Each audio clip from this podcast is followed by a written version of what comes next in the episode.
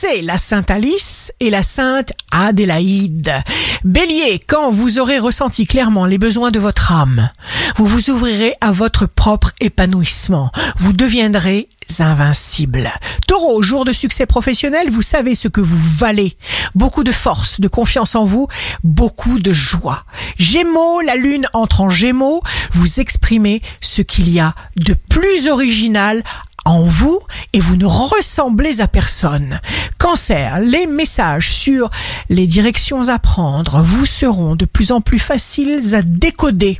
Vous vous sentirez fort et volontaire. Lion, écoutez vos messages intérieurs qui n'en finiront pas de vous éclairer. Vierge, exploitez vos possibilités, ne vous bousculez pas. Un emploi du temps énorme, une force titanesque, pas de limite, vous êtes indestructible. Balance, vous avez un désir brûlant de liberté, chère Balance, de déplacement, de voyage.